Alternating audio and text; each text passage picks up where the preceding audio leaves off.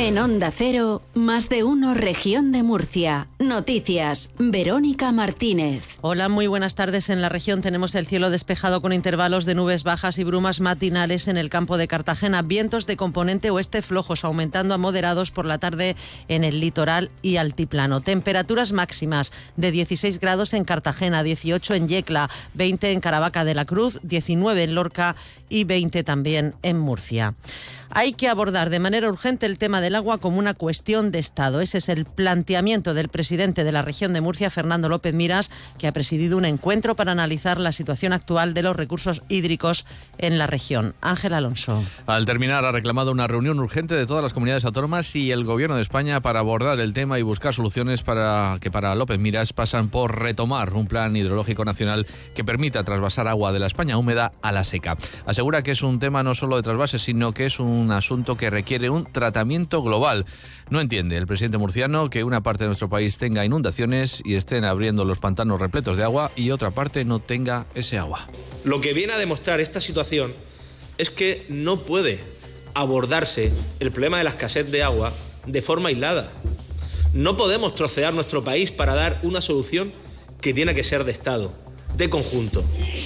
No es una cuestión entre territorios o comunidades autónomas es un tema nacional, es una cuestión de país, es una cuestión de Estado. Es verdaderamente triste ver en un mismo día y en un mismo informativo cómo en Cataluña se plantean restricciones de agua o cómo lo van a tener que hacer distintas ciudades andaluzas, a la vez, insisto, a la vez, que en Segovia, por ejemplo, tienen que abrir pantanos porque no tienen más capacidad para almacenar agua. López Miras ha puesto como ejemplo de la gestión del agua esta comunidad autónoma donde el 99% del agua urbana se depura y el 98% se reaprovecha. Una región que vive en una sequía permanente pero que teme que si no llegan las lluvias se complique más la situación. No hay por el momento problemas para el abastecimiento de la población, pero sí para el regadío por lo que pide que se prepare ya un decreto de sequía con las medidas a adoptar y las infraestructuras que tengan que ponerse en marcha para dar agua al sector agrícola. Si la situación de los recursos propios de la cuenca, de los recursos propios de la cuenca, siguen evolucionando negativamente como hasta ahora, posiblemente en marzo, refrentando lo que dijo Confederación Hidrográfica del Segura, habrá que aprobar ese decreto de sequía. Más cosas, las seis personas que figuran como investigadas en el incendio ocurrido en las dos discotecas de la zona de Atalayas en Murcia empezará a comparecer este martes 23 de enero ante el juzgado número 3 de Murcia como parte de la fase de instrucción. En concreto, los primeros en comparecer serán el disjockey que actuaba en la discoteca Teatre y el responsable de la máquina de fuego frío. Estas comparecencias serán a las 9 y media de la mañana y a las 12 en el juzgado de instrucción número 3 que está en la ciudad de la justicia de Murcia. El gobierno regional garantiza la estabilidad de la Escuela de Enfermería de Cartagena. Considera que lo mejor para el futuro de la escuela pasa porque tenga una dirección única. Así lo trasladó el director general de Universidades, Antonio Caballero, tras hablar con los estudiantes que mantienen un encierro indefinido como medida de protesta en una de las aulas. Caballero asegura que la escuela de Cartagena será asumida por la Universidad de Murcia con el fin de que el título de enfermería de la UMU sea homogéneo independientemente del centro en el que se curse. Sin embargo, los alumnos han decidido seguir adelante con el encierro porque quieren un compromiso por escrito firmado por el Gobierno regional y la Universidad de Murcia. La portavoz de los alumnos, Verónica López, ha explicado que no tienen instalaciones para dar las clases con calidad y que llevan una década de compromisos incumplidos. No tenemos instalaciones eh, propias, ni dignas, ni, ni, permanentes en las que poder cursar nuestros, nuestros estudios con calidad.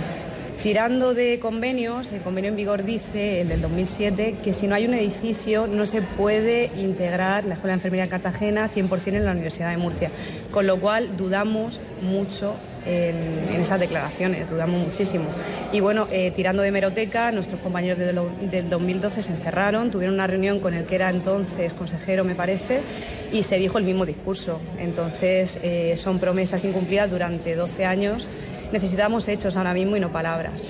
Son entre 20 y 50 los alumnos que participan en este encierro. Compromiso por parte de la Consejería de Universidades que sí valora muy positivamente el Colegio de Enfermería de la región, que a través de su secretario general, Enrique Mirabet, ha trasladado también su apoyo a los alumnos de la Escuela de Cartagena. Desde el colegio confían en que se cumplan los plazos confirmados por, eh, para la plena integración de la Escuela de Enfermería de Cartagena en la Universidad de Murcia.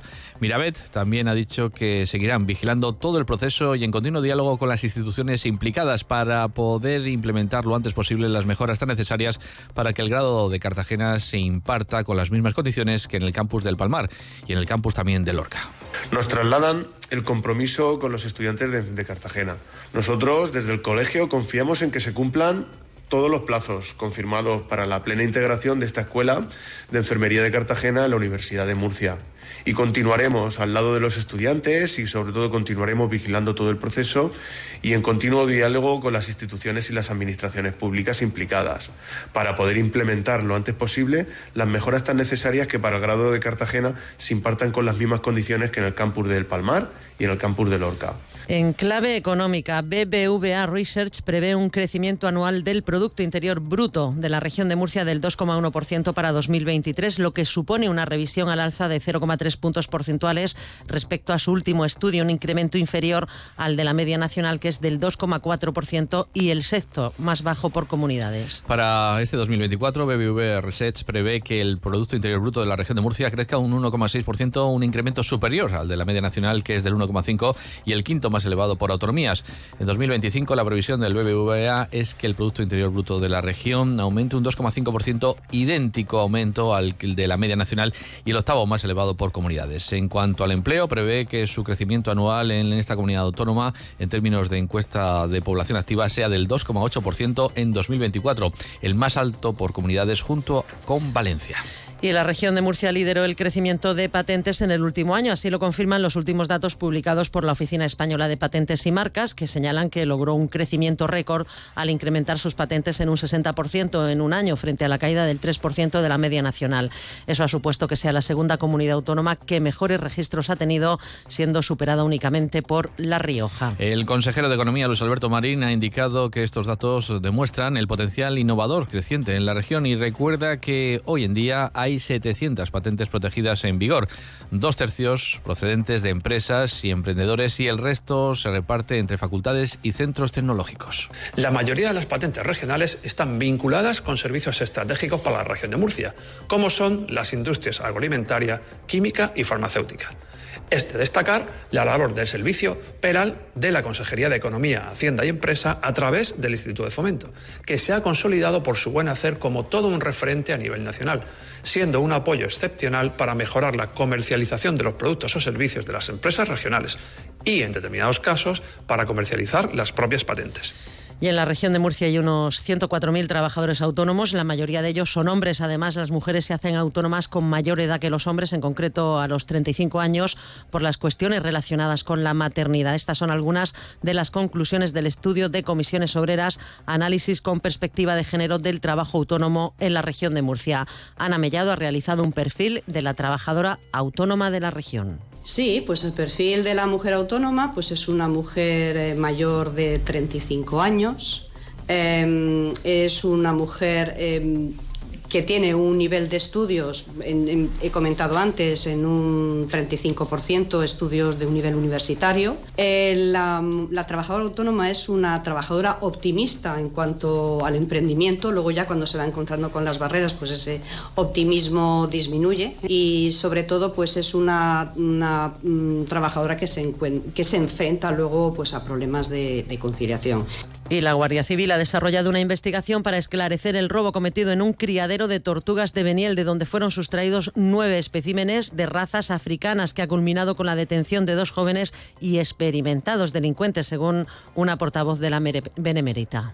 El dueño comunicó que el robo se produjo en dos jornadas, llevándose el primer día cinco animales y dos días después otros cuatro. En este caso, y gracias a la colaboración ciudadana, la Guardia Civil pudo conocer la matrícula de un vehículo que había sido visto por la zona. Con esta información, los investigadores descubrieron que detrás de estos hechos podía encontrarse un joven y experimentado delincuente vecino de la zona, sobre el que se centró la investigación. En menos de una semana, investigadores de la Benemérita localizaron a las tortugas en el domicilio del principal sospechoso, que junto a otro joven ha resultado detenido como presunto autor de delito de robo con fuerza. Pues hasta aquí este tiempo de noticias, pero continúa la información aquí en Onda Cero. Buenas tardes.